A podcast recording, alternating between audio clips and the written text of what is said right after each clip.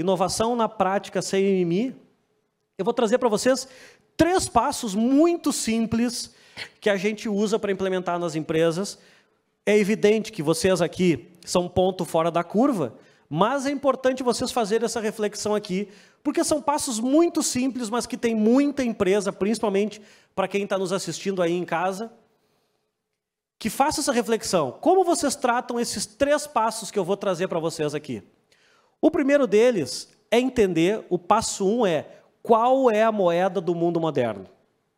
Muita gente fala, ah, a moeda do mundo moderno são os dados. Não, a moeda do mundo moderno é informação, a moeda do mundo moderno é o relacionamento. Não, a moeda do mundo moderno são as criptomoedas. A moeda do mundo moderno é o petróleo. Não. A moeda do mundo moderno chama-se relevância. Se eu não tenho relevância, eu não tenho absolutamente nada. Então, essa é a moeda do mundo moderno. O meu produto, o meu serviço, que eu comercializo, é relevante para o meu cliente, o meu consumidor, o meu usuário? Se não for relevante, não é nada. Então, o primeiro passo é entender qual é a moeda do mundo moderno e como é que a gente relaciona o que a gente comercializa dessa forma. O segundo passo é entender quais são os fatores que dificultam a inovação dentro das empresas. E aí são cinco fatores que a gente elencou aqui através da nossa experiência diária, fazendo isso todos os dias em mais de 200 empresas em todo o Brasil. O primeiro é o que a gente chama de síndrome de Gabriela. Ah, eu cresci, eu nasci assim, eu cresci assim, eu vou ser sempre assim. É, quer dizer, ah, eu cheguei até aqui fazendo dessa forma, eu vou continuar fazendo. Beleza, essa empresa aqui, a gente já sabe o que, que vai acontecer. Então, esse é um primeiro fator que dificulta a inovação da empresa. Ela achar que o que, ela, que, o que trouxe ela até aqui vai continuar fazendo com que ela tenha sucesso daqui para frente. O segundo fator que dificulta a inovação nas empresas é o que a gente chama de síndrome de avestruz, que são os líderes que ficam tão imersos nas suas pendências que acabam não conseguindo acompanhar as tendências. E aqui um exemplo de um gatilho que a gente vê muito nas empresas, de um gatilho contra inovação, que é o PPR, o Plano de Participação de Resultados. Sim, vou dar o um exemplo. Como é que a gente ganha o PPR nas empresas? Fazendo check lá em todos os nossos indicadores. Se eu fizer check lá em todos os meus indicadores, eu vou ser recompensado financeiramente lá no, no próximo ano. Só que para eu ser recompensado financeiramente no próximo ano, e para eu fazer check em todos, eu não posso errar. Porque se eu errar, eu vou ser penalizado e não vou ser recompensado. Se eu não posso errar, eu não vou arriscar. Se eu não arriscar, eu nunca vou inovar. Então, dependendo de como é concebido o PPR, se, se as metas não estão atreladas e a inovação não faz parte das diretrizes estratégicas, o próprio PPR, a gente já viu muito acontecer, acaba sendo um gatilho contra a inovação. Então, aqui, um exemplo de coisa simples, mas que, que é do dia a dia e prático e pode impactar na geração de resultado.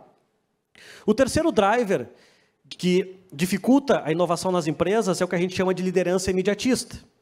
Que, limitados aos resultados de curto prazo, muitos líderes acabam focando somente nas resoluções e nas estratégias conhecidas. Ou seja, eu vou focar no que deu certo até hoje e tudo certo e vão para cima. Qual que é o quarto driver que dificulta a inovação nas empresas? A falta de prioridade. Quer dizer, muitos líderes aí lideranças mantidas nas suas tão aclamadas zonas de conforto acabam sempre buscando desculpas para não, não inovar. Ah, inovação é caro, inovação custa tempo, inovação é difícil. E aí a gente sabe o que acontece. E qual é o quinto driver? O quinto driver é que muitos profissionais acreditam que sucesso é manter o status quo, enquanto na verdade é desafiar o status quo. E aí eu sei que a gente não é o melhor momento para fazer essa analogia, né? É, mas a gente considera inovação como um vírus nas empresas. Por quê?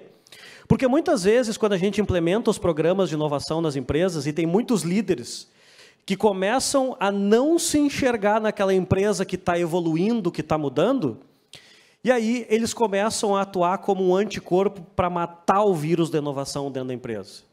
Então é justamente por isso que a gente implementa os programas de cultura de inovação no raciocínio de ambidestria organizacional, onde a gente foca nas inovações incrementais ou de H1, horizonte 1, para a empresa madura, e aí a gente gera resultado rápido, e aí estes possíveis líderes que poderiam ser anticorpos contra inovação, eles veem que inovação dá resultado e rápido, e aí a agenda e o assunto e inovação não vira espuma, enquanto a isso, lá nos labs de inovação, a gente foca e acelera os programas de H2 e H3, ou de inovação semi-radical e inovação disruptiva.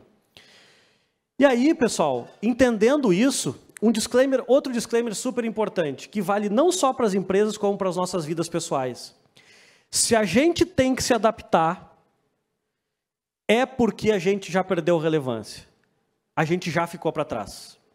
Se nós temos que, de alguma forma, nos adaptarmos, tanto na nossa vida pessoal quanto nas empresas, se nas empresas a gente tem que se adaptar para uma nova tendência ou para algo que um cliente quer, é porque a gente ficou para trás. E aí, pessoal, qual é o terceiro passo? Por mais óbvio que seja, nunca nos nossos, dos meus 44 anos trabalhando com inovação, eu cheguei numa empresa, eu fiz essa pergunta e me responderam de forma objetiva, por mais simples que seja. Faço essa pergunta para vocês, se vocês têm isso de bate-pronto, que é, obviamente, entender o que, que é importante para o nosso cliente, mas responder de bate-pronto o que de fato o cliente de vocês quer, como ele quer, quando ele quer e que ofertas fazem sentido para eles, eu por mais simples que essas quatro perguntas aqui sejam, eu nunca vi alguém me responder de maneira pragmática e objetiva, tendo isso aqui claro. E acreditem, quando a gente organiza isso aqui, fica muito mais fácil de fazer as estratégias de go-to-market.